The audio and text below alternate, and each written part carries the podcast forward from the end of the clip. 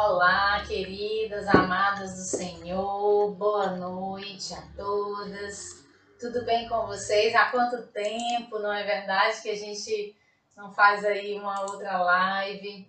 E para a gente aqui é uma alegria muito grande estarmos aqui, não é? Nesse momento maravilhoso com todas as nossas irmãs que estão nos assistindo da Glória ou em outras igrejas. Sejam bem-vindas em nome de Jesus.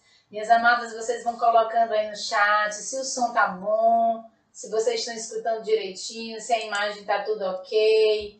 Aqui para que o produtor aqui, Pastor Judas, esteja né, dando feedback para vocês, tá bom?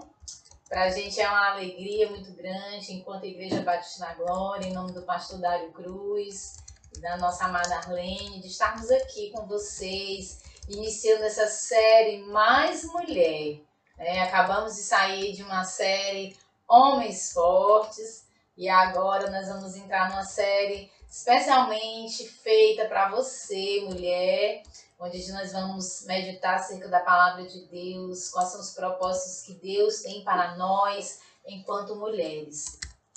É uma alegria muito grande, né? como eu já falei, estarmos aqui. Quero deixar o meu abraço hoje, né, para a Nívia de Timon. Ela me mandou uma mensagem não, não, não poderia estar online, mas está aniversariando hoje. Nívia, um cheiro, um abraço. Muito bom ter na minha Igreja Batista Memorial também, que sempre está aqui é, é, ouvindo as nossas mensagens e outras igrejas também. Quero deixar um abraço para Renata Noleto, parabéns, querida, que Deus te abençoe. Andréia, do Douglas também, parabéns, que Deus abençoe. Os nossas irmãs estão aniversariando. Então, amados, vamos começar então, não é? A nossa live hoje. Louvar ao Senhor por esse momento maravilhoso, né? por essa, essa oportunidade de estarmos é, é, louvando o nome do Senhor. Tá tudo ok direitinho? Vocês vão ir colocando aí no chat, se tá ouvindo, se a imagem tá legal, se tá saindo. Tá aqui só o Judas aqui nas, nas, nas produções aqui. Já, já, só um instantinho. É internet aqui.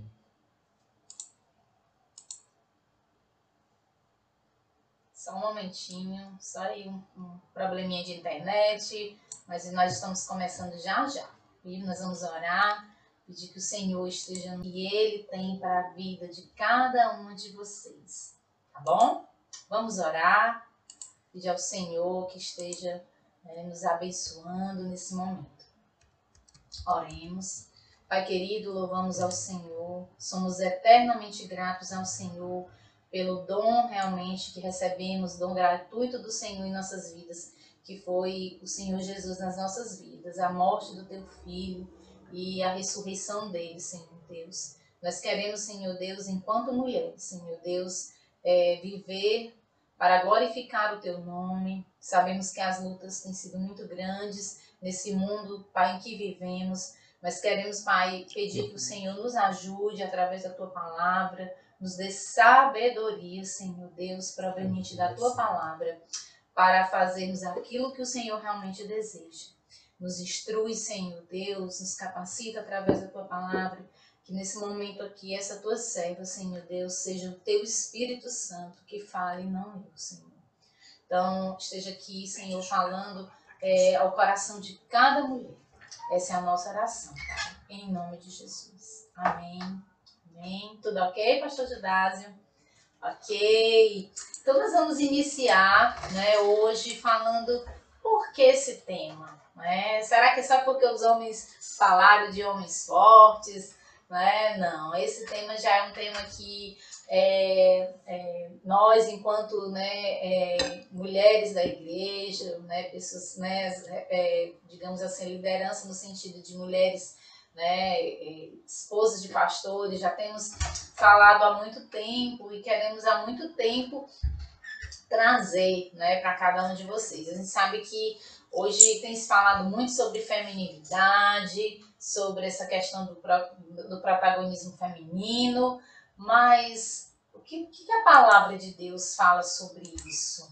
né? Para a mulher casada, para a mulher solteira. Qual é o propósito que o Senhor tem para a vida de cada um de vocês? Tá? Você já parou para pensar sobre isso? Tá? Qual é o propósito que o Senhor tem para você enquanto mulher? Qual é o propósito que o Senhor tem para você, né? Aqui, esposa, mãe ou mulher solteira, né? Jovem, adolescente. Qual o propósito, então? Então, quando a gente, a gente pensa na feminilidade bíblica, nós temos que é, observar os propósitos do Senhor né, para as nossas vidas. Então, por que, que esse tema? Nós estamos num, num século midiático, não é, irmãs? Nós estamos num, numa era de, de uma comunicação muito rápida, as informações chegam em piscar de segundos, né? Quando a gente vai para a praia, todo mundo sabe que a gente está na praia, né? É tudo muito rápido, é tudo muito, né? Uma velocidade realmente muito grande. Então nós estamos nesse século e a gente vê muitos discursos, discurso de gênero, os discursos, né? Ainda de sexismo, né? As lutas de poder, né? Que aí são travadas entre homens e mulheres. E essas lutas não são de agora, nós vamos ver mais tarde que para nós entendermos né, a feminilidade nessa perspectiva da palavra de Deus, mulheres, a gente não pode fugir, nós temos que olhar né, para o princípio perfeito, para aquilo que Deus preparou para a vida de cada um de nós. Então a gente vai ver através das escrituras, né?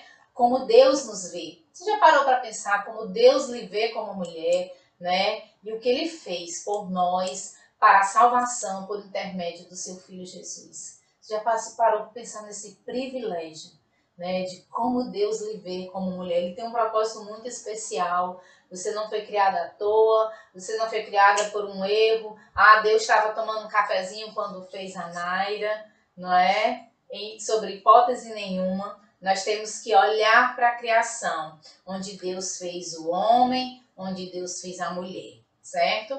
Tá tudo, tá tudo ok? Você vai colocando no chat Tá tudo direitinho? Tá tudo direitinho, pastor Ginásio? Certo? Ok? Então, esse tema é um tema atual, é um tema que a gente, se pudéssemos, nós falaríamos todo mês na igreja, nós estaríamos todo mês falando, todo mês é, é, trazendo né, abordagem para vocês, mulheres. Então, é, é, a gente quer realmente né, é, que você, nessa noite, você saia edificada para a glória do Senhor. Amém? Então, essa é a razão. Estudarmos essa perspectiva da feminilidade. Nós vamos ter vários estudos, assim, vários, né, que saiu o mês inteiro. Nós vamos ter um agora, né, hoje, né, a gente dando essa abertura sobre a feminilidade. É, na próxima quinta, a Raíza vai estar falando sobre a idolatria do coração das mulheres, né? Quais são os nossos ídolos principais, nós enquanto mulheres. Depois nós vamos falar sobre o que Deus pensa né, a respeito das mulheres na palavra. Né? Mulheres que Deus usou de uma forma tão grandiosa e que podemos tirar grandes lições através da vida delas. Depois a Raíza vai falar um pouco sobre essa prática da feminilidade, esse ser feminino. Né? E no final nós vamos ter algo assim, surpresa, algo bem legal, bem interessante. Nós vamos ter um encontro de gerações onde nós vamos é, é, fazer uma entrevista né, com mulheres de diferentes gerações para a gente observar essa perspectiva da feminilidade bíblica, tá certo? No olhar de várias gerações. Gente, vai ser maravilhoso, vai ser assim, é, é, é várias lives maravilhosas. A gente espera muito, muito, muito que vocês não percam, tá? Compartilha com suas amigas, compartilhe com as pessoas da sua célula. No final tem sempre aquela tarefinha para que vocês possam né, estar é, compartilhando direitinho as, acerca da palavra de Deus. Então, como chegamos até aqui, né? Como, como, como, então, né? Como que nós temos que olhar essa perspectiva da mulher, a perspectiva da, dessa feminilidade bíblica? A gente não pode, amadas, deixar de olhar para Gênesis é, embora muitas vezes, ai, tem que voltar pra gente. Gente, tem. E isso é um assunto que deve ser sempre repetido. Tem quando a gente quer que o nosso filho aprenda e a gente repete, repete as mesmas, né, sobre a mesma ótica, às vezes com uma ótica diferente, mas a mesma lição é a mesma coisa. Nós não podemos olhar para a masculinidade, como os homens falaram de homens fortes, sem olhar para o plano perfeito que Deus né, é, é, tinha lá no Éden né, para a humanidade. Como também nós não podemos deixar de olhar a feminilidade, sua mulher, dentro dessa perspectiva. Nós temos que olhar para o que Deus preparou lá no jardim, certo? Lá no Éden.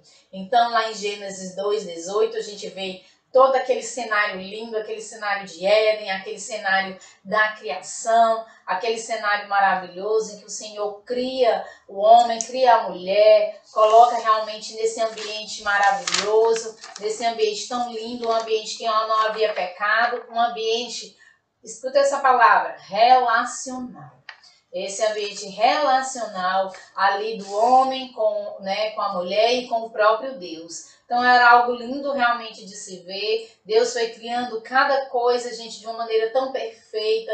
Foi é um espetáculo. Capítulo 1 é a poesia, aquela, é, é, é aquele spoiler, né? Como o pastor é, é sempre gosta de dizer, aquele spoiler de Deus dizendo como foi tudo criado. E em Gênesis capítulo 2 o Senhor descreve né, ali através de Moisés todo né, é, é, o processo dessa criação como então essa criação linda foi feita. E aí, como o Senhor colocou ao homem, né?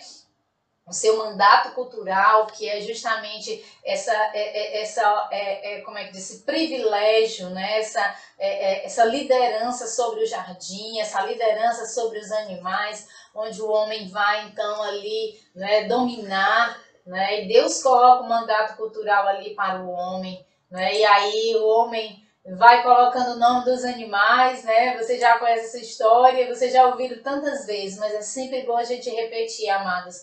Muitas vezes a gente se entristece não traz na palavra essa esperança, né, de que foi esse relacionamento perfeito lá no Éden. E aí o homem vai colocando o nome dos animais, né, e ele não encontra para ele alguém, né? Ele vê ali, não há ninguém que, que lhe corresponda. É? Então o Senhor diz que não é bom que o homem esteja só. E ele vai fazer para ele uma auxiliadora, alguém né, que lhe corresponda, que lhe auxilie.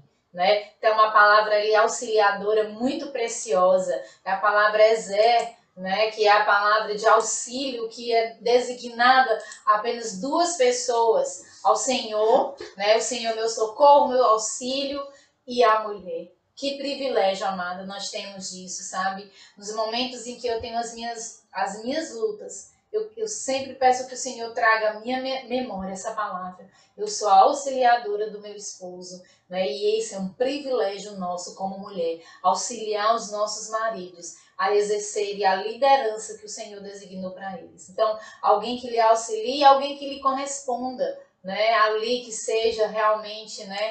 Que igual mas né, correspondendo a Ele né, nas, nas suas né, nas tarefas, no mandato que Deus designou. Então, nosso mandato como mulheres é auxiliar e corresponder, ser essa auxiliadora idônea né, dos nossos maridos. Isso é um privilégio, isso foi o que Deus colocou ali naquele momento do jardim. Então, nós chegamos até aqui. Só que o que, que aconteceu? Né? Aconteceu o que foi relatado em Gênesis 3, esse homem e essa mulher caíram, né? E Adão, ou é, Eva, perdão, ali, né, em Gênesis 3:1, a serpente, então ali conversa com Eva e vocês já sabem de toda aquela, né, de, de toda essa é, trajetória da queda do homem e da queda da mulher que está relatado em Gênesis 3, de 1 a 24 e a mulher realmente ali é seduzida, né? Como diz a palavra de Deus, a árvore era boa para agradável aos seus olhos, agradável ao paladar, agradável à vista, né? Algo desejável. E ali ela come, né, da, da, da, daquele fruto que o Senhor tinha dito, olha, de tudo vocês podem, né, comer livremente, menos, né, da, da árvore né, ali do centro do jardim, do conhecimento do bem e do mal, porque no dia que comer certamente morrerão. E eu, eu estava lendo, né, um livro do John MacArthur sobre 12 mulheres, 12 mulheres extraordinárias, como Deus escolhe mulheres comuns para um propósito né, extraordinário. Falando de mulheres que foram é, importantes né, para até a vinda do Salvador. E ele fala na descrição de Eva, uma coisa tão linda ali, ele dizendo que é, é, se colocando naquele lugar né, de, de Eva, que Eva realmente ali pecou, desobedeceu e, e ele faz uma descrição imaginando como é que o que, que passaria na mente dela, assim de dizer, será que Deus vai me expulsar né, do jardim, que ele foram os dois, só só eu vou ser expulsa e Adão vai ficar, ou então não, eu, eu vou passar a vida toda caminhando com a serpente lado a lado, né, já que foi aqui nós duas e a gente vê que o pecado traz consequências e o Senhor vai para cada um, né, falando das consequências, né, ao homem, à serpente, né, e à mulher. E aí o Senhor diz para a mulher, né, que porém é, para a serpente, aliás, porém inimizade entre você e a mulher, entre a sua descendência e o descendente dela, e este ferirá a cabeça e você ferirá o calcanhar. Nós vamos ver mais tarde nos slides que, né, que passarão que isso é uma semente de esperança. Mesmo ali a gente vê um Deus tão provedor, né, que, que deu esperança àquela mulher, né, que este, o, o filho, né, ferirá a cabeça né, da serpente. E a mulher lhe declarou: multiplicarei grandemente o seu sofrimento na gravidez, né? Penso que talvez, né, sempre brinco, talvez não fosse tanto sofrimento, né, parir. Hoje a Livne, né, teve o privilégio, né, de, de, de, de aí o Tito veio, parabéns Livne, né, pela, pelo Tito, e eu sei que é, um, é, uma, é uma dor muito grande, eu não passei, né, não por esse parto natural, mas eu creio que até uma mulher também, né, que, que, que tenha um parto, né, digamos, cesariano, ela também tem, tem o seu sofrimento, suas dores. Então o Senhor diz que vai multiplicar grandemente, a palavra grandemente é uma palavra de muita intensidade, né, o seu sofrimento na gravidez. E sofrimento você dará à luz a filhos. E ele, e ele finaliza né, essa sentença dizendo: seu desejo será para o seu marido e ele a dominará. Ou seja, o desejo da mulher, aquele desejo que, que tanto para o homem, né, quanto para a mulher ali, o pecado, para a mulher foi na, né, na, na, questão do desejo, né, de, de querer a fruta, né, de, de comer daquela árvore, né, e do homem, né, é, o seu pecado de omissão, mas ele mostra, né, que esse desejo da mulher encontrará o governo de um homem que resultará no conflito num relacionamento conflituoso. Então é o desejo né, dessa mulher né, que a levou realmente né, a, a, a, a comer dessa fruta e o governo desse marido né, que ela vai encontrar, que vai resultar nesse conflito que nós temos é, vivido e tanto eu como você, amada, né? Quantas vezes eu luto com meu coração, com os desejos do meu coração de ir contra, né, a liderança do meu esposo. E eu tenho aprendido que isso deve partir do coração. Muitas vezes a gente só fala por falar, dizer, ah, eu, é, eu, eu concordo, mas lá no coração, ah, eu faria melhor. Então, algo que eu tenho, assim, coloco aqui para vocês como um testemunho, não que eu seja melhor do que ninguém aqui, não. Eu estou aprendendo, caminhando também na minha jornada de fé, mas é algo que eu peço que o Senhor sonde o meu coração, para que esse, essa, esse desejo venha estar diante dos pés da cruz e eu possa confiar né, na liderança né, do, do que o Senhor colocar na vida do meu esposo. Então, esse desejo da mulher encontrará o governo que resultará nos relacionamentos conflituosos. E se você vê durante toda a história, né, homens e mulheres vivem relacionamentos conflituosos, não ser relacionados ao machismo, outras formas como o feminismo, não, nos relacionamentos diários, no relacionamento entre mãe e filha, pai e filho e assim por diante, porque é o resultado realmente da queda, os conflitos né, que nós temos visto hoje dentro da nossa sociedade. Então, nós temos que olhar para a perspectiva da feminilidade voltar para o jardim, onde Deus é, planejou esse relacionamento perfeito com o homem e através do pecado esse, esse relacionamento tanto de Deus contra, tanto de Deus como para o homem, quanto do homem para a mulher, né, teve, teve conflitos e ainda tem, perdura né, esses conflitos. Então, o engano de Eva né, nos acompanha a mulher até os dias de hoje. Então, é, a gente não pode fugir disso, tá? A gente luta, a gente justifica, a gente diz, ah, mas eu sou eu, ah, é o fulano, a culpa é do meu marido. O engano de Eva, amada, né? Você que está me ouvindo hoje, acompanha a mulher até os dias de hoje. O que fez justamente essa feminilidade distorcida, essa imagem distorcida né, do ser mulher que Deus realmente deseja para cada um de nós. Então, elas dizem, algumas mulheres dizem: olha, o problema são os homens. Eu sou assim por causa do meu marido, eu sou assim por causa do meu, do meu filho, eu sou assim por causa do meu patrão, eu sou, eu sou assim por causa do meu professor. Não, o problema são os homens colocam realmente essa problemática justificando isso, né? Não, o problema é o patri, patriarcalismo, essa, essa sociedade patriarcal onde o homem governa, onde há essa liderança que eu não concordo, né? Então, esses enganos nos acompanham. Não, a fecundidade, a fecundidade é má, né? Olha, é, traz muitos prejuízos, prejuízos para o corpo, prejuízos para a mente, estragam o corpo, filhos estragam o corpo, certo? Eu não, não vou ser mais a mesma pessoa. Então, as finanças, eu não tenho condições, não tenho dinheiro né, de, de criar os meus filhos. Não, a submissão é para as fracas. Submissão, ai, eu não quero nem ouvir essa palavra. Essas crentes gostam de falar de submissão, né? Gente, olha, eu falo aqui que foi um dos, do, dos grandes entraves na minha vida, no início da minha vida conjugal, foi entender essa submissão de uma perspectiva bíblica. A gente entende muitas vezes de uma perspectiva é, mal interpretada. Eu me lembro que tinha uma certa irmã que quando, quando, é, não, quando eu era, né, antes de me casar jovem, quando chegava em Efésios 5, 22, ela pulava aquele versículo. Eu disse, eu não vou ler esse versículo, porque esse versículo está errado.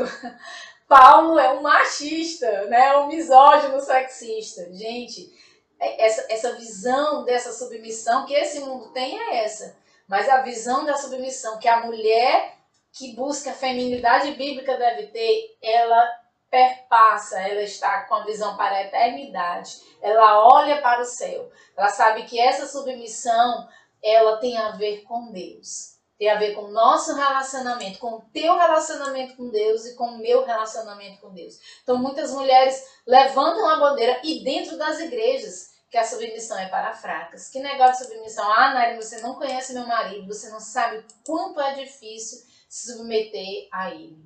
Né? Nós vamos ver no decorrer das lives. Espero que Deus né, vá realmente tratando o teu coração, mostrando essa perspectiva. Eu também tive muitas dificuldades no início do meu casamento, principalmente com relação a finanças, né, de entregar e de confiar né, é, o governo, a, a, liderança né, financeira né, é, é, do, meu, do meu esposo. E eu louvo a Deus, aqui coloco como testemunho, louvo a Deus pela vida dele, pela forma como Deus também tratou o coração dele, né? Porque ele também não era fácil, ele sabia que ele está sorrindo, né?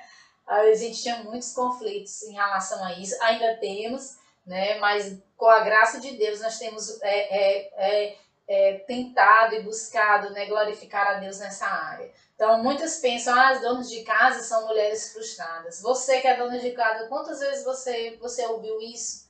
Não é? é eu sou frustrada, ah, sou frustrada, ou então fulano é frustrada, ah, fulano não deve ser, não deve ser feliz, né, porque ela cuida da casa. E nós vamos ver no decorrer da, dessas lives o prazer e a bênção, né, que é de a gente cuidar né, do nosso lar, cuidar da nossa casa. É, sempre digo assim que essa pandemia para mim foi tão maravilhoso, né, porque eu pude, né, assim, olhar para o meu lar de uma forma como eu, não que eu não tivesse, mas de uma perspectiva muito mais profunda, né? E isso foi muito bom para mim. Eu digo aqui para mim como mulher. né? Pegou Covid, né? Zidane tá brincando aqui, disse que comeu comidas gostosas não é? E que tu já pegou Covid. E que eu já já peguei mesmo pegando Covid, né? Mas, gente, como assim o Senhor me deu um outro olhar em relação a isso? Outras mulheres dizem, olha, mulheres de negócios, empreendedoras, ou então mulheres, não sei, com formação, são mais bem-sucedidas. Gente, são enganos. enganos, né, que nós temos é, é, vivenciado e tem deixado muitas mulheres tristes e infelizes com esses enganos que o mundo tem colocado. Outra, né, é a competição entre homens e mulheres, que homens e mulheres devem viver a vida toda competindo. Né, competindo dentro das empresas, competindo dentro de casa, e a competição aqui, mulheres, começa em casa. Muitas vezes nós competimos com os nossos maridos. Quem é o melhor, quem é o mais inteligente, quem faz isso de forma. É, e, e, e a competição, não é? Ela, ela, ela então, é, como é que toma lugar né, de uma parceria né, de, e, de, e da hierarquia dentro da própria casa. Onde existe uma liderança né, em que a gente realmente, é, é, como mulher, nós devemos observar. Então, outros dizem, olha, o importante é a autoimagem, né, você se amar, você ser uma pessoa melhor. Hoje nós temos visto esse discurso, gente, em todos os lugares, em muitos, em, em canais evangélicos, né, você, você é uma, a melhor versão de mim, Será que nós somos realmente, gente, a melhor versão da gente? Eu sou, eu sempre digo, eu sou a pior das pecadoras, não é? Claro aqui, não aqui, é, é, o que sou é pela graça de Deus. Se estou aqui com vocês hoje é pela, glória, pela graça de Deus, não é mérito meu, nada que é mérito nosso realmente é pela multiforme graça de Deus, né? E que as necessidades nossas mais profundas devem ser atendidas é, recentemente com as, com as minhas líderes da minha congregação, nós tivemos um livro tão maravilhoso, né? Sabe Conselheiro. Como, é, como a Marta Pisse entra assim de forma tão profunda. Às vezes a gente tem tantas perspectivas e, e expectativas, né? Que vai do pensamento às ações, porque a gente quer que aqueles desejos nossos mais profundos sejam atendidos. E a gente vai ver, vocês vão ver com a Raíza, né? Que tudo é idolatria tudo cai realmente né, na idolatria. Se as, se as suas necessidades não são atendidas é, pelo marido, procure outro que lhe atenda. Né? Quantas mulheres às vezes nos chegam dizendo isso, né? Que as minhas necessidades sexuais, emocionais, financeiras não estão sendo atendidas. O amor acabou, então por isso né, eu vou cair fora. Né? E o mundo tem pregado isso. Tira o peso, tira o que te atrapalha, né? Joga fora o que te atrapalha. E, amada, eu não sei, não conheço a sua vida, né? Mas eu sei de um Deus que é soberano, que tem uma soberania que a gente não pode explicar. Lá em Romanos, no capítulo 11, diz que quem conheceu a mente do nosso Senhor, quem foi o seu conselheiro. E nós sabemos que as dificuldades, elas nos moldam e nos tornam mais e mais a cada dia o caráter do nosso Senhor Jesus. E que as nossas leves e momentâneas tribulações né, nos dão peso de glória. Então, são coisas para você pensar. Então, a mulher deve se apresentar como confiante. Né? Hoje há uma, uma fotografia, uma apresentação, uma mídia que mostra a mulher confiante, a mulher empoderada. Né? Essa palavra né, é uma palavra muito forte, né? o poder realmente das mulheres. Uma mulher confiante, seja confiante, né? custe o que custar. Jovem e sexy. Então, esses enganos né, têm nos acompanhado até os dias de hoje. Você pensa que foi só Eva né, que olhou para aquela, aquela fruta e a, o, o, o, foi agradável o olhar, agradável ao paladar, agradável à vista, desejável para se obter conhecimento, todos os dias nos, nos é oferecido né, essa, essa, esse, esse fruto, para que a gente possa é, é, é, digamos assim, estar longe do Senhor. Todos os dias, todos os dias eu lhe garanto, né, nós está sendo nos oferecido isso. Né? Então nós é, temos através da palavra do Senhor, né, meios, né, de a cada dia buscarmos realmente uma vida que agrada ao Senhor. Então, é, amadas, é, para a gente começar né, a entender sobre a feminilidade, nós temos que falar um pouco sobre o feminismo. A gente não pode aqui ser ingênuo, é, é, digamos assim, e digamos assim, até trivial, e não poder falar, é, de, é, digamos assim, desse movimento, que é um movimento ideológico, político, que, é, digamos assim, que trata, né, que tem realmente nós aqui como mulheres, né, digamos assim, somos realmente aí o alvo ou protagonismo, né? Vai depender, né, aí, né, de que, em que lado, né, nós estamos. Mas nós não podemos deixar de falar sobre isso, porque isso é incutido na cultura, dos, na cultura de como a gente veste, na cultura de como a gente pensa, na cultura das nossas relações dentro de casa. Isso está, é, é, digamos assim, fortemente entrelaçado. Então, aqui a minha intenção é mostrar para vocês uma linha do tempo, né, que eu fiz aqui, rápida, resumida. Não tem como fazer algo bem mais profundo, quem sabe numa outra live mas aqui é só um resumo das principais expoentes de mulheres que foram destaques nesse movimento e que deixaram as suas, seus legados e as suas heranças que influencia a cultura, influencia o modo de ser de muitas mulheres, até nós realmente dentro das igrejas. Às vezes a gente não sabe, mas nós somos feministas sem saber. Né? Tem depois no final das lives nós vamos indicar alguns livros e às vezes a gente tem posturas é, é, é, dessa, dessa filosofia, desse movimento ideológico que a gente não, né, não sabe realmente né, se estamos realmente é, é, inseridos, engajados na palavra de Deus. Então é algo que nós devemos saber, até porque aí as jovens, né, as, as, as acadêmicas, as moças que estão nas faculdades, nas escolas, escutam muito Hoje nós vamos ver, nós temos uma, um feminismo da mídia, daquela que você não sabe o que é, não sabe do que trata, mas está lá postando, né, hashtag e assim por diante. A gente é, não sabe muito, mas a gente tem que conhecer um pouquinho da história. Então, os slides que a gente vai passar agora é só uma pincelada para vocês terem uma ideia de como surgiu realmente esse movimento. Para começar, ele surgiu muito antes do século XVIII. É, a gente sabe que é, já desde os primórdios das civilizações, as mulheres elas já assumiam um protagonismo. Deusas de Atenas, né, mulheres que foram destaque como Joana d'Arc ao longo da história, tantas outras mulheres. Na Bíblia nós temos uma mulher né, que foi Jezabel. As pessoas até dizem, ah, Jezabel é. Se você ler bem a história de Jezabel, você vai ver né, a influência que ela teve sobre o seu marido, não é ali fazendo ele até assassinar Nabote para obter uma vinha e usando de manipulação.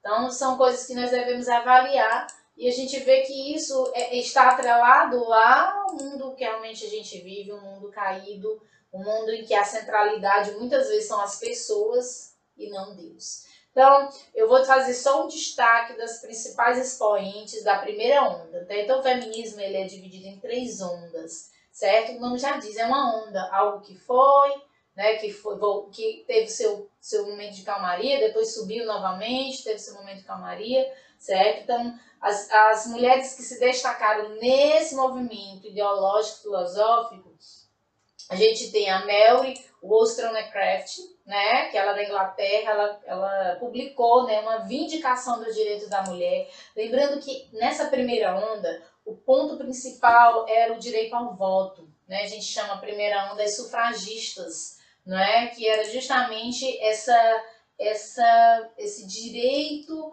ao voto em que realmente né, elas lutavam realmente por isso, certo? E aí a gente vê a Olympe de Gouges em Paris, com os direitos da mulher, certo? E Judith Sangente, né, Murray, na América, né, sobre as igualdades do sexo, certo? Então elas começam a, a, a, a mostrar esses, esses é, digamos assim, é, essa literatura e essas filosofias já nessa época. Então, a primeira onda é muito ligada a essa parte do sufragismo. O sufragismo é as mulheres que lutaram pelo direito ao voto desde lá da Revolução Industrial. A gente tem que ver todo o contexto histórico, aqui nós não vamos não é nossa abordagem, mas para que vocês observem né, é, como realmente andou esse movimento.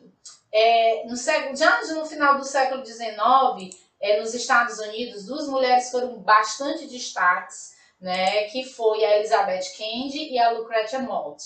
Né? A Elizabeth Kennedy, né, uma mulher, ela era casada, ela tinha sete filhos, e ela descreve a infelicidade dela de ser mãe, né, de, é, de não ter a liberdade de, de sair, né, ela diz até num trecho, né, que invejava o marido dela porque ele poderia sair, ela teria que ficar cuidando dos filhos. Então ela, é, ela reescreve textos né, bíblicos, certo? Ela inclusive faz a Bíblia da mulher, né? E essa Bíblia não é aquela Bíblia da mulher que você tem na sua casa, não bonitinha, não pink, não. É uma Bíblia realmente com reescrevendo textos é, que elas diziam machistas, textos bem focados realmente, né? É, na, é, digamos assim, nessa cultura em que elas viviam contra né, a mulher.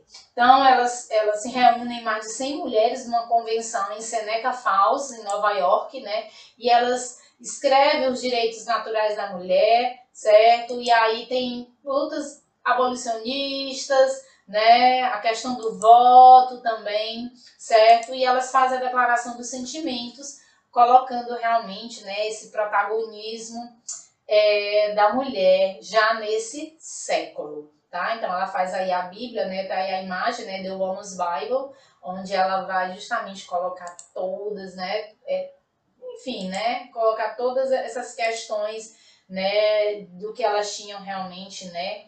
É, para realmente é, nessa época. Aqui, gente, eu não quero dizer, né? Que e isso tudo relacionado ao pecado, né? Todas essas relações conflituosas, né? De de machismo, de feminismo, né? Que eles não, a, a, as feministas elas não é, é, elas não concebem o machismo como um movimento, elas concebem ele como enraizado dentro da sociedade. O feminismo não é um movimento que ela é que é que veio reacionar, né? Reacionar ao machismo. Tudo isso, gente, é fruto realmente do pecado, né? Já desde Adão. Por isso que a gente não pode deixar de olhar lá para Eva. Então, primeiro, primeira onda. A segunda onda já é mais no século XX, aí a gente já vê uma, uma luta mais pela área emocional, sexual também, por essa liberdade, né? Aí nós temos uma grande expoente que muitas de vocês devem conhecer, né? Que é a Simone de Beauvoir, né? Beauvoir, né? Em Paris, onde ela vai escrever sobre o segundo sexo, que a mulher na realidade não é o primeiro, mas é esse segundo sexo. E aí tem uma frase dela que a primeira ela diz aí: as mulheres foram aprisionadas pelos papéis de esposa e mãe e amante. Né, defendida de todas as formas e defendia todas as formas de separar a mulher da família que favorecesse a sua libertação.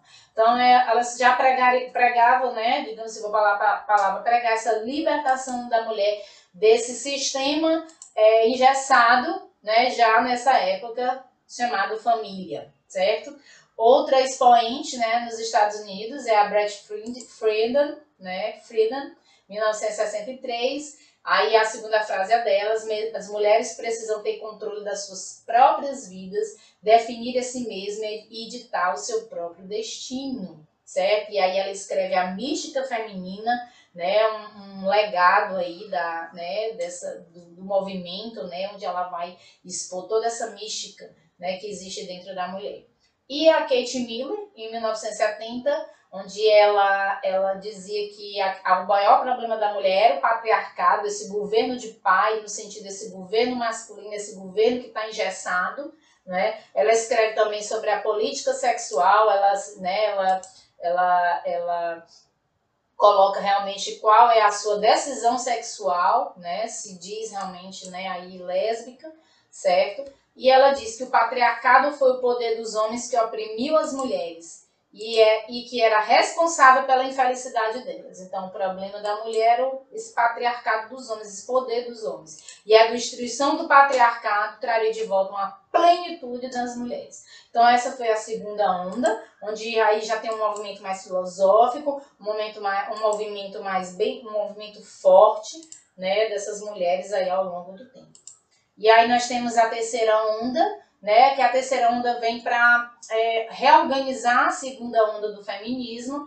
E aí na década de 90 nós temos aí Angela Davis, né, militante nos Estados Unidos da, da, do Partido Panteras Negras. Né, ela defendia esses, os direitos da mulher contra a discriminação né, dos Estados Unidos e ela usava de luta armada, né, na realidade contra né, essas formas de racismo certo? Temos também né, a Judith Butler, né, é, com a sua teoria queer. Aí aqui já é a questão, é, é, é, essa, a terceira onda ela envolve etnias, envolve questões de, de gênero, né? E ela diz que a orientação sexual e a identidade sexual do gênero dos indivíduos são resultado de uma construção social e que não existem papéis sexual essencial ou, bio, ou biologicamente escrito na natureza humana. O que ela quer dizer que mulher não, não, a menina que nasce menina não é menina e o homem que nasce homem não é necessariamente homem, mas é a construção social deles ao longo do tempo, né, que vai definir o que é um homem e o que é uma mulher. Então isso são filosofias amadas que entram nas nossas escolas, que está aí realmente, né, é, é, escrito e dito. Inclusive a Judith Butler vinha para o Brasil no ano passado para uma, uma palestra em. É, é, como é que diz? Patrocinado por um banco, aí que eu não me lembro, né? E não deu certo. Ela vi, porque ela expande, né, realmente a teoria, né, queer, certo? E aí também, no, no, nessa terceira onda, surge o movimento punk, o estilo punk política, que é o Heward Girls, né, que é, também nos Estados Unidos foi um movimento dentro do movimento feminista e a, as questões desse, dessa terceira onda também estão relacionadas ao aborto, as questões de identidade sexual, que a mulher pode escolher né, a sua própria identidade sexual. Então, aqui é um resumo, viu, gente? Se fosse fazer uma live só sobre isso, teria aí, seria aí uma noite toda, certo? E aí hoje, nós estamos numa quarta onda? Alguns dizem que sim, que é um desenvolvimento mais recente né, do feminismo e busca justamente essa justiça para as mulheres e a oposição ao assédio sexual e à violência contra a mulher. E uma expoente de hoje é a, é a Kira Krokheim, né, inglesa, e ela define essa quarta onda como um movimento ligado à tecnologia. O que a gente vê hoje são as mídias. Então, elas expandem as ideologias, né? Que a forma realmente de expandir o movimento será através das mídias sociais. Ok, gente? Então, aqui é um pequeno resumo para vocês terem uma compreensão né, do que é o, esse movimento. Muitas jovens às vezes se dizem que são, ah, eu sou feminista, mas às vezes você não sabe. Né, como foi realmente essa perspectiva ao longo da história, não é? Essa, essa, o que há realmente por trás, né? Será que é tudo isso mesmo? Eu vi até às vezes um filminho que uma pessoa colocou no, no Instagram, disse, ah, tudo que você tem você deve ao feminismo, a calça diz ao feminismo, a, a, ao fem, movimento feminista, ao sutiã, andar de biquíni. Se você olhar a história, você vai ver que não é tão bem assim.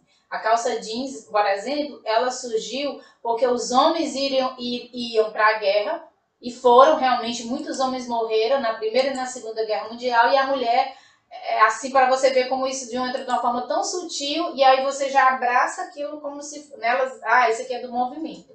E elas tinham que trabalhar. E para trabalhar elas não poderiam usar aquelas saias longas, né? Porque as mulheres naquela época, enquanto os homens estavam na guerra, como eles estavam passando fome, elas foram tiveram que ser, digamos, literalmente colocadas dentro do mercado de trabalho. E sabe qual era o mercado de trabalho na guerra? Era a indústria bélica. Então elas tinham que ir para as indústrias bélicas para que elas pudessem é, fazer armas. E sabe o que, é que eles observaram? Que as mulheres eram delicadas na hora de fazer um revólver, na hora de fazer um, um, né, uma, uma, uma, munição. E isso chamou muita atenção da indústria. Então eles, tavam, eles começaram a oferecer para as mulheres muitos benefícios. Né? E porque os homens estavam na guerra, tinham morrido e realmente né, teria que sustentar aí a casa. E aí aquela mulher, a mulher, como tem uma delicadeza melhor nas mãos, que não é meu caso, eu não sou delicada, viu? Eu, sou, né, eu, não, eu não passaria na indústria bélica de jeito nenhum. Elas tinham muita delicadeza, então elas manuseavam armas, bombas com muita delicadeza e não estragavam o material. Então eles fizeram uma grande propaganda né, nos Estados Unidos para que as mulheres fossem trabalhar na indústria bélica. E trabalhando na indústria, ela teria que mudar o vestimento. Então as roupas elas vão entrando, os costumes, gente, de uma forma que, sabe, ó, o sutiã, por exemplo, foi feito por uma mulher da alta sociedade, uma mulher elitizada. Então essas, essas é, é, é, é esses detalhes vão entrando que a gente vai percebendo e às vezes ah, você deve. Será que a gente deve realmente tudo? Eu não estou aqui é, falando aqui, né? E, não é aqui a nossa intenção, mas é mostrar que tudo isso, né, como diz aqui, é consequência realmente do, do mundo realmente caído que a gente vive. Mas a gente não pode deixar de falar da teologia feminista. Né? Foi uma teologia que entrou também em 1952 nos Estados Unidos com um cunho, né, Catherine Bluss, ela, ela fez um trabalho, uma pesquisa sobre o trabalho e status da mulher na igreja. E ela percebeu que as mulheres eram limitadas apenas a serem professoras de escola bíblicas, auxiliares e trabalhar em missões. E que essas mulheres deveriam participar da atividade de ensino, de pregação, de administração, de evangelismo. E que a igreja deveria avaliar esses papéis do homem e da mulher particularmente a ordenação de mulheres ao pastoreio. Então, dentro desse movimento, vocês estão entendendo? Os braços desse movimento agora adentra onde? Dentro da igreja. Né? Então começa realmente a se, é, é, é, a se disseminar e a se mudar realmente essa visão dentro das igrejas. E a, a gente sabe também, por exemplo, as, as mulheres da primeira onda, a Catherine Kendi e a Lucrécia Mott, elas usaram uma igreja na época para fazer a convenção das, é, das, é, né, do, da, da declaração dos sentimentos. Então, isso também está, a gente não pode, sabe, desvincular. Então, a teoria, é, é, é depois dessa, dessa, dessa pesquisa da, da Bliss, né, da Catherine Bliss, é, é, serviu de munição para que ativistas cristãos né, lutassem pelos direitos civis em 1961 e publicaram um artigo, Síndrome das Mulheres Limitadas aos Papéis de Casa e Esposa, certo? E argumentava que as mulheres eram, restritas a papéis inferiores dentro da igreja.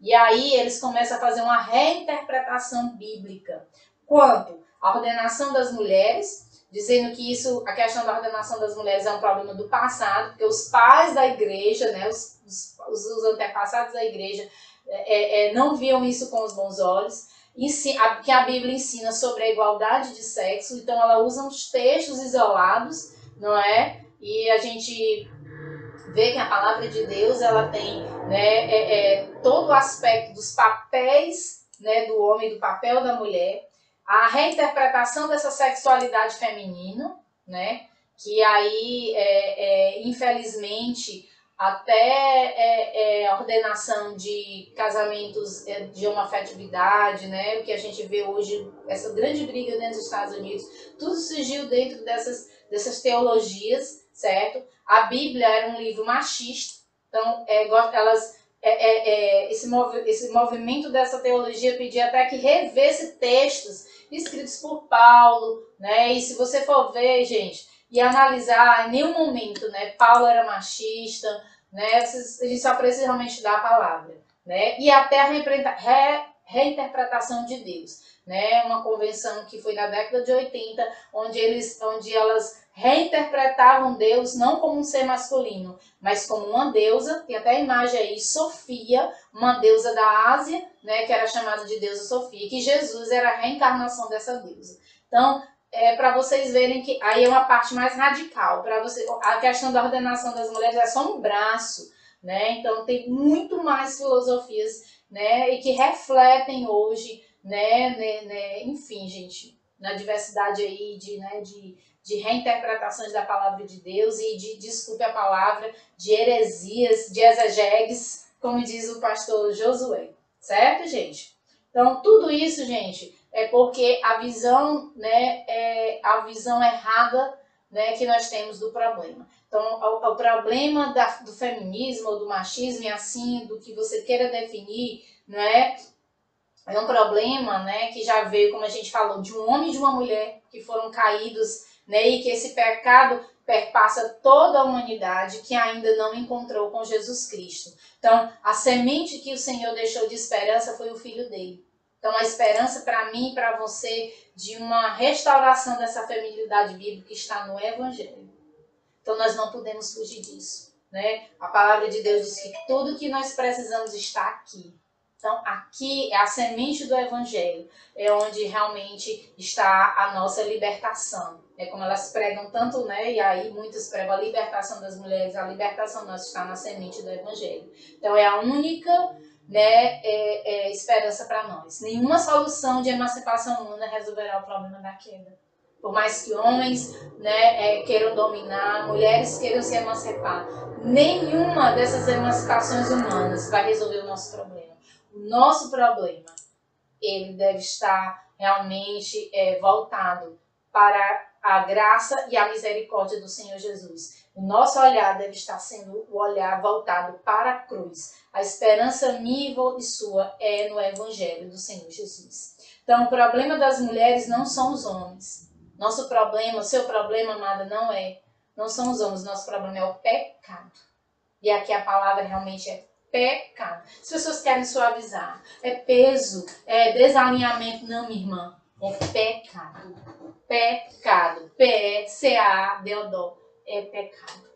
Então é o problema dessa humanidade, o meu problema, o seu problema é o pecado, né, que originou, como nós já falamos lá desde Adão. Então as mulheres, ó, peca contra os homens, né? Eu peco contra o meu esposo, eu peco contra o meu filho, eu peco contra o meu patrão, né? Quando eu me rebelo, né? E os homens também pecam contra as mulheres, quando oprimem, quando abusam, né? Então, homens e mulheres pecam contra si mesmos. E todos pecamos contra Deus. Essa é uma dinâmica que você não pode esquecer. Você tem que sair disso bem claro. Mulheres pecam contra homens, homens pecam contra mulheres e todos pecam contra Deus. O nosso problema está no pecado. Você só vai entender a feminidade bíblica quando você olhar através de uma cosmovisão. O que é, é cosmovisão? Uma visão, a visão que Deus tem realmente para você.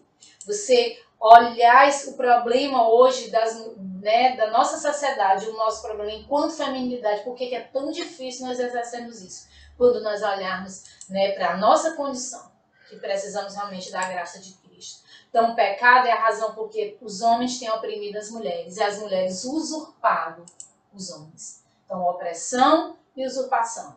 Esse é o problema todo, a raiz toda está no pecado. Por isso que o nosso olhar deve estar para a glória do Senhor Jesus, certo? Então, o que, que a Bíblia nos ensina? Olha essa imagem aí, você pode olhar essa imagem de ladinho, é um peixinho dentro de um copo, né? E eu vejo assim como a nossa é, é, é humanidade, nós muitas vezes dentro das igrejas estão dentro do copo e nós precisamos realmente sair do engano para a verdade. E a verdade ela é ampla e a verdade está na palavra. A tua libertação está na palavra de Deus. Não se concebe uma mulher que queira realmente conhecer a Deus, ter vitória realmente sobre a sua vida se ela não quer ler a Bíblia, não quer se aprofundar nas Escrituras, não quer, sabe, gente, não existe. A teu problema, né, a, a chave do teu problema está numa vida relacional com Deus. E aí, Paulo, escrevendo a carta de Colossenses, que também eram bombardeados por filosofias, por enganos, olha o que, que ele diz. Portanto, assim como vocês receberam a Cristo, você aí que está me ouvindo recebeu a Cristo, Jesus o Senhor, continue a viver nele, enraizados. Gente, eu só posso estar enraizado se eu estou me aprofundando na palavra. Enraizados, edificados nele, firmados na fé, como foram ensinados, e transbordando de gratidão. Tenham cuidado para que ninguém os escravize a, van, a filosofias vãs e enganosas que fundamentam em quê? Tradições humanas e nos princípios elementares desse mundo e não em Cristo. Pois em Cristo, olha, em Cristo habita corporal, corporalmente toda a plenitude da divindade. E por estarem nele, que é o cabeça de todo poder e autoridade, vocês receberam a plenitude. Tem muita, tem, eu vejo muitas é, é, é, pregadores e pregadoras atuais falando de ser plena. Seja plena. Gente, a nossa plenitude está no momento em que nós estamos enraizados em Jesus. Edificados nele, firmados nele, transbordando de gratidão. Seja grata por ser mulher, seja grata por ser homem, seja grata por, por, é, é, por conhecer a palavra, queira viver essa palavra. E aí ele diz: é, é, não se escravizando a essas vãs filosofias, porque ele diz que em Cristo tudo que é pleno, a divindade habita nele, tudo é por ele, né? E ele diz por estarmos nele, que é o cabeça de todo poder e autoridade, vocês receberam também essa plenitude. Então, é por isso, é isso que a Bíblia nos ensina, para que a gente não seja escravizado por vãs filosofias, mas que nós possamos olhar, ter o nosso olhar, sair do engano para a verdade que está na palavra de Deus. E um dos enganos que hoje tem afligido muitas mulheres se chama essa palavrinha aí, empoderamento. Né? Pessoas, ah, mulheres empoderadas, mulheres. O que, que é empoderamento? É uma palavra nova, é um neologismo, é uma nova palavra. E ela diz que é o ato de dar ou conceder para si próprio ou para outro em poder, né? Se dá o poder, né? É, é, como Jesus, olha só, sendo ele Deus, se comportou em relação ao seu poder, e quem a Bíblia descreve que buscou empoderar-se a si mesmo? Você sabia disso aqui?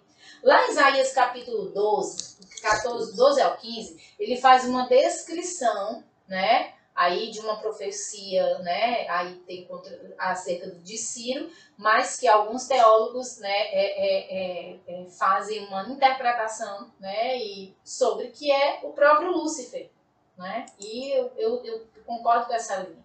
E ele diz assim, ó, e tu dizias no teu coração, eu subirei aos céus, acima das estrelas de Deus, e exaltarei o meu trono. Né? E no monte da congregação me assentarei, aos lados do norte, subirei sobre as alturas das nuvens e serei semelhante ao Altíssimo. Isso aqui é muito forte. Então, realmente, é, é, você vê nessa perspectiva de ser semelhante ao Altíssimo, realmente tem a ver com capeta, né? com Satanás. é o que ele quis, não é à toa que ele foi né, realmente né, é, é banido né, do, do, do céu. Então o desejo dele era o quê? Se exaltar. Tá? Se colocar, ser semelhante ao Altíssimo. Usurpar. Se usurpar. Usurpar, usurpar o trono de Deus. E aí você vê uma atitude totalmente diferente do Filho de Deus. Olha o que o Filho de Deus, olha como o Filho de Deus se comporta. Jesus. Seja a atitude de vocês a mesma de Cristo. Paulo, né, então, coloca aí como deve ser a nossa atitude. A mesma de Jesus que, embora sendo Deus, lá, Deus, não considerou ser igual a Deus. Era algo a que devia se apegar. Então, ele não queria pegar no fato de, ter, né, de ser o próprio Deus. Pelo contrário, esvaziou-se a si mesmo. Foi servo. Tornando-se semelhante o quê? Aos homens. Gente, um ser divino, né? Jesus aqui que se torna homem, né? Sendo encontrado em forma humana, se humilhou a si mesmo e foi obediente até a morte e morte de cruz. E aí a palavra de Deus diz que Deus o exaltou soberanamente e deu um nome que está acima de todo nome, para que ao nome de Jesus, isso aqui eu já imagino agora, todo joelho, né, toda língua confesse que ele é Jesus Cristo. Então, nosso Jesus teve uma atitude totalmente diferente. Então, muito cuidado quando você usa essa palavra empoderamento. Muito cuidado. A nossa semelhança, o nosso padrão é o padrão de Jesus Cristo. Nós temos visto nas nossas mensagens né, do livro de Marcos, né? Marcos 10, 43, o Filho do Homem veio para servir e não para ser servido, dar sua vida em resgate de muitos. Nós temos aprendido muito. Você, mulher da Igreja Batista Glória, você tem ouvido muito sobre servir. E o nosso servir começa no nosso lar servindo a nossos esposos, servindo a nossos maridos, de coração, de coração, como Jesus fez. Né? E a Bíblia diz que ele foi obediente. Então, é, esses enganos né, têm penetrado nas nossas, nas nossas casas né, e nós devemos estar bem atentos. E aí, que então, que toda mulher realmente deve fazer né, para realmente buscar essa feminilidade bíblica? Né? John Piper tem um livro muito bom, né, que é a feminilidade, né, em busca da verdadeira feminilidade. Ele diz uma frase muito interessante. Ele diz que teologia fraca produz mulheres fracas. Sabe, mulher, o nosso problema com relação à feminilidade é o conhecimento de Deus. Se você tem um conhecimento ralo, você vai ser uma mulher fraca. Você vai ser levada por vãs filosofias, você vai ser levada por pensamentos que não te levam realmente a ter uma, uma, uma visão do propósito que Deus tem para você. E ele diz assim: a, a teologia fraca, ele produz a centralidade da mulher. A mulher é o centro. Enquanto que a gente vai ver que a teologia forte, o centro é Jesus. A teologia fraca, ela não tem o um fundamento em Jesus, fundamento errado, nem fundamento na soberania de Deus e nem no propósito de Deus para você que é mulher. Então Deus ele tem propósitos distintos para mim, para você, certo? E como é que eu encontro? Porque eu sei que é isso que, que, que talvez incomode o teu coração quando você começar a se aprofundar, a se enraizar na palavra do Senhor, certo? Então, por que, que a nossa mente é tão facilmente, tão fortemente influenciada e moldada pelos pensamentos do mundo? Porque conhecemos e meditamos pouco sobre as verdades das Escrituras. Quando a gente conhece a palavra, quando a gente, sabe, crê nessa palavra, quando essa palavra começa a mudar a minha mente, quando ela confronta a minha mente, eu começo então a ter uma nova perspectiva. Começo a olhar realmente o propósito que Deus tem para mim e que Deus tem para você. Não perca isso, mulher. Teologia fraca produz mulheres fracas. Você é uma mulher fraca? Eu não sei. Né? Esse talvez seja o momento de você se confrontar. Você que está aí, pensar um pouco sobre isso. E mulheres fortes? Aqui eu coloquei o contrário, né? Que uma teologia forte vai produzir uma mulher forte. Aqui não é forte dela ser empoderada, não. Uma mulher forte que vai entender quem ela é e os propósitos da criação. Para que, que Deus te criou? Deus não te criou para nada. Deus não te criou para. Deus tem um propósito na tua vida. Deus tem uma, uma, né, um ministério. Né? E aí o ministério vai lá do nosso lar, certo? No cuidado, né, no cuidado realmente da nossa família para você que é uma mulher casada. Essa teologia forte me capacita a vencer essas ideias pré-concebidas. Você e eu nascemos com uma, com ideias diferentes, né? A minha mãe, que eu amo muito, um cheiro raro, sei que ela está me ouvindo, né? Ela veio de uma outra geração, de uma cultura, e ela me passou conhecimento, outras culturas. Minha mãe me passou que o, o meu marido era emprego, né? Ela tá ouvindo aqui, ela vai sorrir, né? Ela dizia, seu marido é seu emprego, foi o que ela ouviu da, da, da minha avó, tá certo? E isso foram ideias pré-concebidas que eu trouxe e hoje eu luto dentro do meu coração. Você acha que eu não luto? Não, eu tenho lutas ferrenhas com relação a isso. Que estou querendo dizer para vocês é que a teologia forte vai fazer você vencer essas ideias pré-concebidas que você adquiriu né, durante toda a sua vida. E vai te capacitar a ter firmeza nas convicções bíblicas. De dizer, eu não abro mão eu vou até aqui porque é isso que a palavra de Deus tem para mim. É isso que o Senhor realmente confirmou através da palavra dele. Tomar decisões sábias e ser parecidas com Cristo, que é o foco né, da feminilidade bíblica. A verdadeira feminilidade, né, tá aí no próximo slide, ela é o, está no centro o propósito de Deus. Então, a verdadeira feminilidade é um chamado distinto de Deus para demonstrar a glória do seu filho de maneiras que não seria demonstrada se não houvesse feminilidade. Você consegue entender essa frase? Olha só, era é um chamado diferente. Deus te chamou como mulher, né, para demonstrar a glória dele, de maneira que não seria demonstrada se não houvesse essa feminilidade.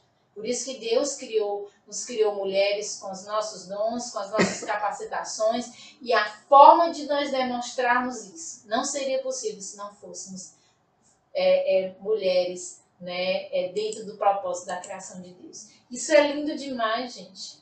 Então, a forma de eu demonstrar essa feminilidade eu demonstrando a glória de Deus. É meio louco, o mundo não entende, não é? E aí ele diz dessa grandeza, né? John Piper diz assim: uma mulher é uma mulher para atender as, prof... as profundezas de sua humanidade. Deus sabe, Deus te criou. Ele conhece, ele conhece os teus desejos, os teus anseios, as tuas expectativas, os teus sonhos, certo? E um homem é um homem para atender as profundezas da sua humanidade. O homem dentro do seu papel, daquilo que Deus planejou. É isso, e isso é a coisa grandiosa. Deus criando homem e mulher com seus distintos papéis, né? Para que a glória de Deus né, seja produzida. E aqui você vai ver lá quando é, é, em, em Efésios capítulo 5, vai refletir o que? A igreja, a glória de Deus. Então, ele diz, então, o meu primeiro ponto é que Deus fez uma grande coisa em nos fazer homem e mulher. Então, ele fez já uma coisa grandiosa, a sua imagem. Não diminua isso, mulher. Deleite-se com isso. Alegre-se por estar viva e por ser uma pessoa masculina ou feminina que você é. Gente, isso é uma grande verdade. Então Deus, ele nos criou. Deus, ele né, fez uma coisa grandiosa. Por isso que ele diz que é muito bom. Né? Quando ele ali une o primeiro casal, ele não diz que é bom. Muito bom. É maravilhoso. né? E essa coisa grandiosa reflete a sua imagem. Né? Os relacionamentos refletem a sua imagem. Então, para você que é mulher casada, isso a Raíza vai, vai aprofundar mais né, nas, em outras lives, o casamento, a liderança e a submissão, ela é uma dinâmica. Às vezes as mulheres botam a mão na cabeça, não entendo, essa submissão não é justo. Né? Eu vi muitas mulheres dizendo, ela é uma dinâmica certo? É uma forma de demonstrar o amor fiel entre Cristo e sua igreja, onde a noiva, que somos nós, estamos aqui nos preparando, nos adornando para nos encontrar como noivo. Então essa dinâmica do casamento, ela perpassa essa terra. Ela tem o que uma visão lá na glória do Senhor. A submissão, mulher, é uma dessas facetas da nossa feminidade, se eu não posso dizer uma das a mais, né, evidente é o chamado divino para uma esposa honrar e afirmar a liderança de seu marido, ajudá-lo a executá-la de acordo com seus dons. Gente, que coisa linda, maravilhosa. Né? Então, a nossa submissão não é para nos diminuir. É, é um chamado, assim como Jesus foi chama, como Jesus foi obediente e cumpriu os propósitos do Pai. É um chamado para afirmar a liderança do seu marido. Quando eu me submeto, meu marido reafirma a liderança. E a, e a harmonia, né? a hierarquia na casa se, se, tem uma harmonia. Né? Tem ali aquele que é o que vai receber as pancadas, que é o homem, que protege aqui, ó, que tá aqui, ó, é, né, protegendo a sua esposa. E a sua esposa, no momento que ela se submete, ela tá aqui, ó, levantando o seu marido. A, é, é, a submissão é isso. Você afirma a liderança do seu marido e você ajuda. Deus sabe que você é inteligente, né? Eu não posso dizer aqui que eu sou mais inteligente que o Judas, porque ele está aqui, né? Controlando a live. Meu marido é muito inteligente, né? Mas eu sei que tem coisas que eu ajudo a ser, ser sensível, a observar coisas que você ajuda. Tem mulheres que têm dons de finanças, né? E que pode ajudar o seu marido, né? Nessa administração. Então, tem tantas coisas né, que a gente pode ajudar e executar de acordo com os nossos dons, fazendo a nossa parte. E ele diz que o ponto é que a liderança e a submissão corresponde à verdadeira masculinidade e à verdadeira feminilidade no casamento. Então, a liderança do homem corresponde à verdadeira masculinidade e a submissão da mulher à verdadeira feminilidade. Gente, eu demorei muito tempo para aprender isso. Aprendi a duras custas, com muita dor, né? Mas hoje eu posso dizer que, sem falsa modéstia, com meu coração diante do Senhor e diante de vocês, como isso mudou minha forma de pensar. E para a mulher solteira, você sabia, mulher solteira, que Deus também tem um propósito de feminidade para você? A vida da solteira, ela deve exaltar a Cristo. E ela testifica que a família de Deus cresce através da fé e não por, não por propagação do ato sexual. Né? Então, você, mulher solteira, você pode ter filhos, irmãos na fé, irmãos em Cristo, pessoas que são agregadas, pessoas que você vai né, é, evangelizar, para que essa família de Deus aumente. Deus tem um propósito também para você, você que ainda não casou. Uma vida solteira que exalta Cristo testifica que relacionamentos em Cristo são permanentes e preciosos. Amizade, discipulado, Deus tem um chamado para você. E a vida de uma mulher solteira que exalta Cristo testifica da verdade de que o casamento é temporário e que um dia você estará face a face com seu noivo. O seu noivo lhe aguarda. Você que ainda não casou, você que ainda não é, é, é, ainda não tem uma família, digamos aqui, marido, né, e filhos, né, é, você pode testificar que um dia né, você estará no seu casamento, nas bodas do cordeiro, no seu casamento verdadeiro com seu noivo. Isso é refletir a feminilidade. Sendo você que é adolescente, uma jovem que obedece a seus pais, obedecendo realmente né, o que, a, a, hierarquia dentro da sua casa, se submetendo aos seus, aos seus professores, às autoridades que tem dentro do seu lar, se guardando menina, guardando com pureza, não é? É, é, buscando realmente ser uma mulher que agrada a Deus. Depois a Raíza vai adentrar, né? Isso. Para finalizar, essa feminilidade, tanto para as mulheres e para as solteiras, a mulher casada, ela tem maneiras de magnificar a Cristo que a feminilidade da solteira não consegue. Porque a gente vai né, se submeter né, e, e, e, e, exercer essa submissão bíblica de forma né, é, harmônica dentro de casa. E a feminilidade da solteira tem maneiras de magnificar Cristo que a feminilidade da casada não consegue. Como Paulo diz, os solteiros vão cuidar das coisas dos solteiros e os casados das coisas de casados. E aí vai ser o reflexo da glória de Deus. Então, para finalizar, nossa sugestão de tarefas, né? Você vai rever os pontos né, mais importantes de hoje dessa live.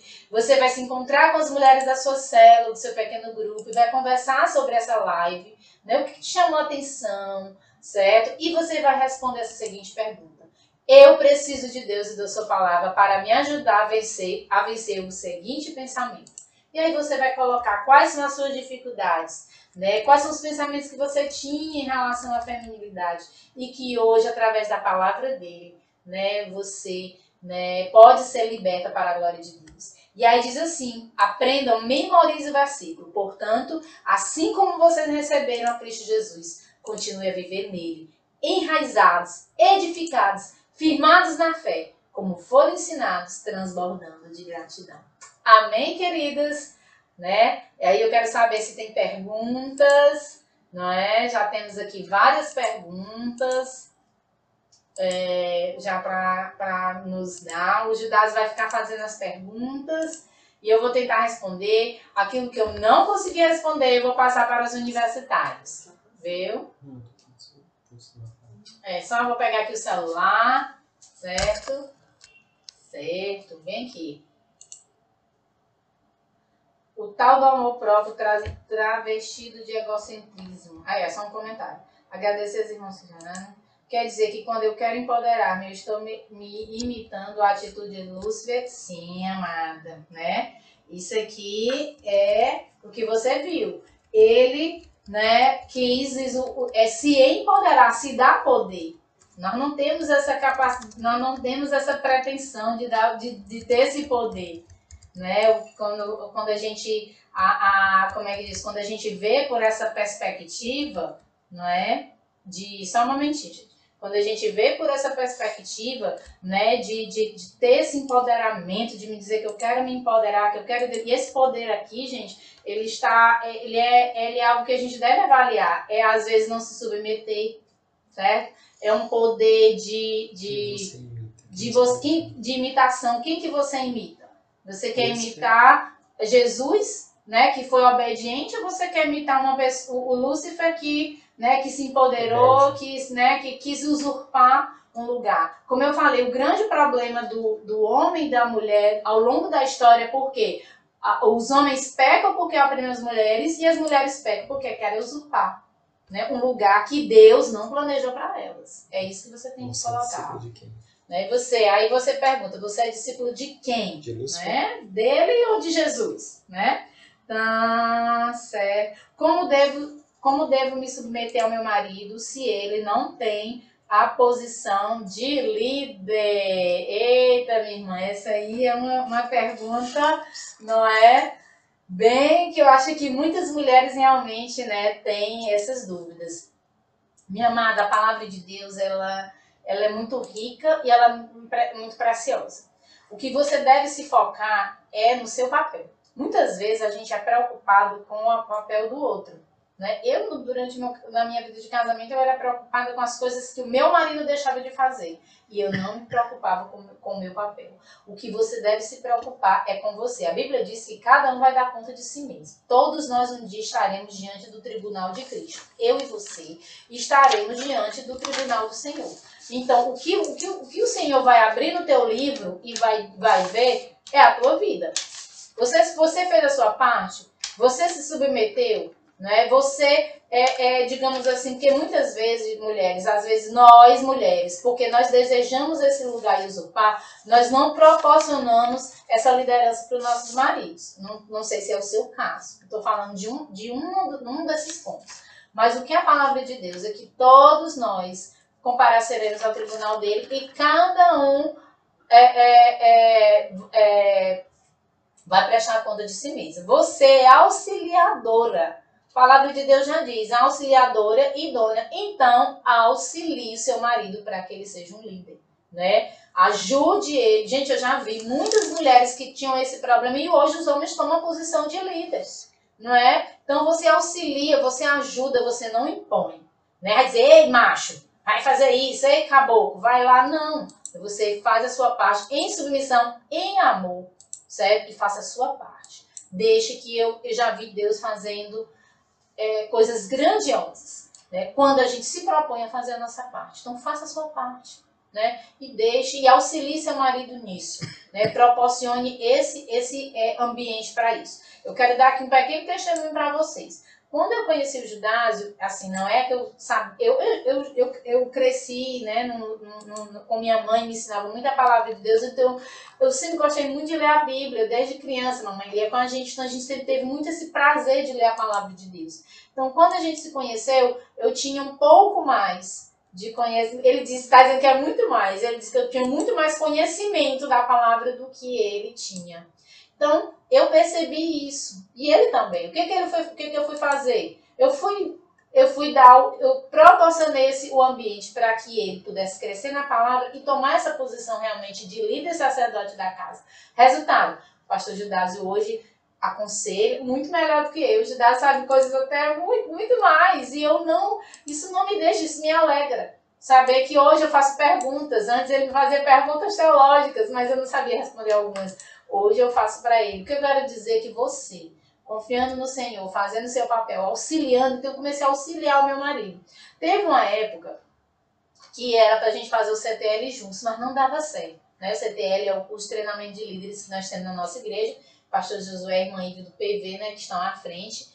E não dava para a gente fazer esses dois, eu queria fazer nós dois. Eu queria muito fazer. Só que aí disse, poxa, eu tenho que deixar o cenário para que o meu marido cresça. E realmente foi o ano que ele realmente cresceu. E eu fui cuidar dos meninos, não tinha condição de sair os dois no sábado. Gente, são coisas que Deus vai falando com você, sabe, no seu dia a dia. E, e você vai auxiliando o seu marido nos dons que Deus lhe deu. Deus lhe deu dons, amadas, para que você possa auxiliar seu marido, para que você possa realmente proporcionar esse ambiente né, é esse ambiente que o Senhor quer dentro da sua casa. Tem mais perguntas? Ah, o que devo fazer para identificar o comportamento ou pensamentos nessa área que não são bíblicos, né? E o que devo aconselhar uma mulher que sofre de maus tratos com o marido? Com tanto feminicídio acontecer, não é perigoso falar que ela deve apenas orar e submeter ao marido? É, minha irmã, é na questão de maus tratos, não é? Aí a denúncia realmente, né? Pelo menos uma posição né, que nós temos, deve ser acompanhada, não é? Porque, olha, gente, a gente quando fala desse, desse ponto, as pessoas acham que a gente defende aqui sobre hipótese nenhuma, nenhuma forma de maltrato, porque isso está realmente, é, é, não, não condiz com a palavra de Deus. Né? Então, realmente, essa mulher deve ser acompanhada, deve ser tratada, não é? E, e, se, e, e se tiver, tem até que sair, né, denunciar e sair de casa se por um tempo para que lá o ambiente, né, possa, né, e Deus realmente tratar, porque aí já é uma questão realmente de, de séria, né, que já envolve e realmente, a e a lei manda isso, a Bíblia diz que nós temos que cumprir, né, fazer o cumprimento da lei, obedecer às autoridades, é e a lei, ela é clara, e a lei realmente fala, né, que ela não deve viver sobre essa questão de né, de, de é, enfim, de opressão nesse, nesse sentido de físico, porque isso não é totalmente, realmente contra a palavra do Senhor, certo? É, só, ah, tem uma pergunta, aquela, como eu posso trazer os pensamentos? Só um momentinho, viu, gente, que é muita pergunta. É, isso, vem aqui. O que devo fazer para identificar comportamentos ou pensamentos nessa área que não são bíblicos, não é? Então, assim, é, é, o, que, o que, que acontece? Toda vez, a palavra de Deus diz lá em, em Provérbios 4, 23, que a gente deve ter cuidado com aquilo que a gente pensa, porque o que a gente pensa vai dirigir sua vida, que é que diz, né, que a gente guardar realmente o coração. Então, no momento que você vai lendo a palavra e você vai se aprofundando nessa palavra, os pensamentos, né, que não são bíblicos, eles vão sendo confrontados com a palavra de Deus. Então, eu sempre sugiro, gente, você ter é se aconselhar com pessoas sábias, né? Confessar realmente esses pensamentos e à luz da palavra de Deus, né? Esses pensamentos vão sendo confrontados. Minha irmã, se você não lê a palavra, não tem uma vida de intimidade com o Senhor, esses pensamentos realmente vão ser obscurecidos, como diz, e vai ficar estagnados. E aí você não vai ter esse confrontamento. Hebreus 4, Hebreus 4 12 diz que a palavra de Deus ela é viva e ela é eficaz. Ela é cortante ela penetra até o ponto de dividir alma e espírito, juntas e medulas, e ela é apta para discernir os pensamentos e as intenções do coração. Então, você quer que o seu coração seja discernido? Leia a palavra, ela é espada. E peça ao Espírito Santo que revele. Os, os pensamentos que eu tinha foram sendo. É, é, é, com, gente, tem dia que eu estou aqui e penso besteira. Aí lá vem a palavra de Deus e dá aquele engate, assim, eu tenho que mudar esse pensamento. Então você precisa fazer um plano bíblico, né, realmente de, de trocar esse pensamento né, por pensamentos que honram a Deus. Se na sua cabeça existe rebelião, por exemplo, seu, seu esposo é, diz que não vai comprar certa coisa, um carro, e você se. Re... Né, ah, eu, eu queria, eu estava desejando tanto. A rebelião, a palavra de Deus tem, tem, tem versículos para isso. Né? Então você vai confiar na soberania de Deus, você não vai se rebelar. Então é, é esses versículos eles estão vivos. Então vai depender muito do teu problema. Daquilo que for o teu problema, você foca e a palavra de Deus vai ter respostas para você. Temos mais uma pergunta. Meu marido não sabe cuidar das finanças. Eu ajudá-lo. Pois eu só Não, irmã, pelo contrário, não, sobre hipótese nenhuma. Agora, vocês precisam conversar sobre isso, não é? Vocês precisam é, é, é chegar a um consenso sobre isso, mas eu vou lhe dizer, Deixe que ele tome as decisões. Você ajuda, você organiza, mas você diz: está aqui, meu bem. Ah, tá aqui, ó. O dinheiro está aqui, faça isso aqui, né? Vamos pagar isso aqui. Mas você que dita realmente, dê o ambiente, minha irmã, para que ele possa exercer. Vai ter momentos que vocês vão errar, vai ter momentos que ele vai cair. Mas se ele realmente quer, um, quer ser um homem para exercer a masculinidade e a liderança, minha irmã, ele, Deus vai fazer é, ó, uma obra. Foque-se no Senhor, não é? é? Glorifica o Senhor através disso e ajude o seu marido nisso. Não é impondo, porque tem mulheres que chegam, tem que ser, olha, tem que ser desse jeito. Tem que comprar isso e deixar. Se não comprar isso, tá errado. Não, né? Se volte para o Senhor, ore, foque-se no Senhor, mas converse certo? É, acalme seu coração, converse sobre isso, converse sobre finanças. Gente, aqui em casa era uma coisa que não queria nem papo, era finança. Tem outra pessoa saindo aqui, não queria nem conversar sobre isso, certo? E como Deus tem tratado assim meu coração em relação a isso. Sabe por quê? Porque o meu esposo, né, pela glória de Deus, foi focar no Senhor, orar, é, é, exercer realmente né, o, a liderança que ele tem realmente. E hoje, como a gente consegue conversar sobre planos, sobre, sobre orçamento, coisas que a gente não conversava. Tem uma irmã que é líder, ela deu até testemunho na nossa reunião de liderança, ela disse que antes dela se casar, ela tinha muito problema com relação a isso, porque ela sempre foi muito organizada. E hoje, é muito organizada financeiramente. E aí hoje ela, hoje ela, hoje ela só faz, o marido dela é que resolve as finanças. E era algo que era uma característica dela. Ela era assim a mulher das finanças. E hoje o marido dela, é, é, ela auxiliou, né, ajudou realmente isso, sem cobrança, sem imposição, sem usurpar o lugar né, dele, né, e você se submetendo a Deus em amor. Né? Eu sempre conto essa história, a, a, a Ive deve estar tá, deve tá ouvindo né, isso aqui. Ela teve uma missionária do PV que veio aqui contou essa história para assim, finalizar, e, e, marcou muito meu coração. Ela disse que um, um, essa, essa missionária do PV contando que uma certa irmã, é, o, o, esposo dela tinha feito uma compra sem autorizar, sem eles combinarem. E ela ficou muito triste porque o dinheiro deles era bem contadinho, né? E eu sempre conto essa história porque isso para mim mudou a minha forma de ver até as coisas. E ela disse que é, eles compraram, né, ele comprou realmente e ela foi fazer trufas. Você já pensou? Pagar um carro com trufa? Isso não existe. Pois ela conseguiu pagar todo mês o dinheirinho do carro com as trufazinhas, com os bombonzinhos que ela vendia lá no seminário. E ela não queria. E aí, só que ela fez isso de coração. Foi a forma que ela obteve de auxiliar o marido dela. Ela não foi acusada, dizer, tá vendo? Comprou, Viu? Agora toma. Como é que nós vamos pagar? Não. Ela auxiliou ele no lugar, no ponto fraco dele. E um ano depois, seguinte, eu fiquei até emocionada. Um ano depois, ela chegou, ele chegou e pediu perdão para ela, que nunca mais ele faria, né, nenhuma uma compra sem combinar e conversar com ela. Gente, isso é é obra de Deus. A força do perdão. Tem mais, tem mais perguntas chegando aqui. Como faço para ser influenciada e moldada por Deus? É simples, minha irmã. Busque ao Senhor, né? Ore, leia a palavra, né? Busque conselhos sábios, né? Busque discipulado. Gente, o discipulado, ele é forte. Ele é diferencial. Você que está me ouvindo, que é da Igreja Batista da Glória, que rejeita o discipulado, minha irmã, você está num caminho beirando no abismo. Porque a palavra de Deus diz que ai do que estiver só. Naquele versículo as pessoas acham que é só para marido e mulher, não. Ai daquele que estiver só. Então, né, o que estiver só não vai ter que eu ajude, não vai ter que eu conforte. Então, o discipulado é algo muito precioso. E você precisa realmente, você que ainda não tem, precisa ter, procure certo?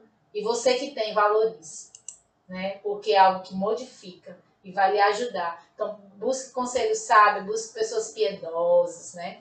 Para louvar ao Senhor. Amém? Gente, eu quero agradecer. Ó, certo? Acho que não tem mais, né? É, agradecer as orações das irmãs. Pronto. Quero agradecer, né, ao momento aqui maravilhoso com vocês. Estava morrendo de saudade, né, da gente fazer as lives, certo? Próxima quinta-feira, gente, não perca. Vai ser com a Raíza Mara, minha amiga. Cheiro Raíza. Nós vamos falar sobre a idolatria feminina de forma bem profunda, como você nunca ouviu. e vai ser muito edificante. Vai responder muitas dúvidas que vocês têm aqui em relação à busca dessa feminilidade. Tudo parte dessa cosmovisão. Vamos orar, vamos agradecer ao Senhor, louvar a Deus por esse momento maravilhoso. Pai querido, louvamos ao Senhor, nós somos tão gratos ao Senhor, porque o Senhor pega pessoas, Senhor Deus, pecadoras, Senhor Deus, sem realmente, Senhor Deus, perspectivas e muda realmente a história, Senhor Deus, através do encontro que a gente tem com teu filho. Quero te louvar, porque eu sei que o Senhor tem algo tão precioso para minhas irmãs. Sei que elas podem realmente, Senhor Deus, buscar essa feminilidade bíblica, Senhor Deus, quando elas realmente buscarem te conhecer de forma tão profunda e enraizada. Abre os nossos corações, abre o nosso olhar, para que nós possamos, Senhor Deus, ser mulheres, sim, Senhor Deus, expoentes nessa geração, onde nós levantamos a bandeira do Evangelho, Senhor Deus, em que, Senhor Deus, é, as mulheres podem realizar os propósitos que o Senhor tem para a vida de cada uma delas, Senhor Deus, seguindo o papel, o papel distinto que o Senhor nos concedeu. Eu, eu, é o que eu desejo no fundo do meu coração, Pai, aqui, é, realmente, Senhor Deus, cumprir esse papel que o Senhor tem para mim, como também eu sei que cada irmã deseja, de onde ela está, cumprir o papel que o Senhor designou para nós. Nos dá força, nos fortalece. Senhor Deus, nos ajuda, Senhor. Nós precisamos de Ti, somente de Ti, da Tua graça. É o que nós oramos, nós somos gratos, em nome de Jesus. Amém, amadas?